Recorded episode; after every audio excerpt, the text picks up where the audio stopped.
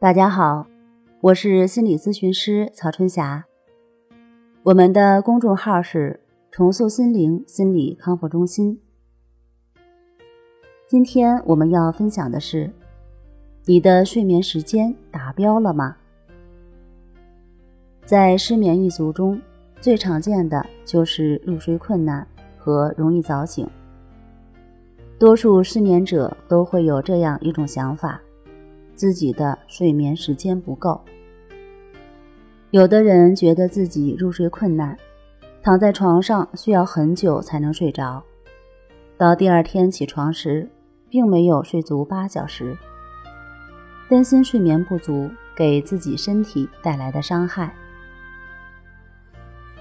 也有些认为自己入睡没有问题，每天晚上十点多睡，但早上。不到六点就醒了，而自己设的闹钟时间是七点。从醒了到起床之间，这一个小时怎么办？睡不着也不想起，一直在痛苦中挣扎。想知道有什么方法才能睡到自己设定的时间？还有一名来访者说，他的睡眠时间非常少。不管晚上几点睡，早上五点肯定会醒，然后就再也睡不着了。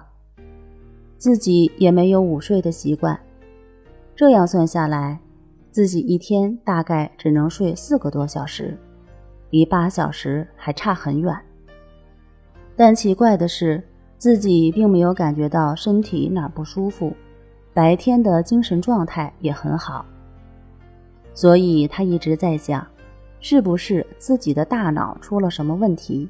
睡眠神经太兴奋了。道家哲学讲究顺其自然，是说真正的大道并无规律可循，一切顺其自然就可以了，不要刻意而为之。顺其自然可以适用很多地方，比如说日常生活中，有的人习惯早起背书。觉得早上头脑清醒，而有些人喜欢晚上学习，觉得夜深人静专注力更高，学习起来效率更好。每个人的习惯不一样，并没有谁对谁错，顺其自然就好。再比如饮食习惯，南方人喜欢吃米，北方人喜欢吃面。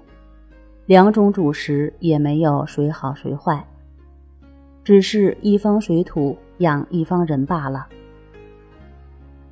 有的人吃一点辣的东西就上火，而生活在四川、重庆等地区的人几乎无辣不欢，顺其自然就好。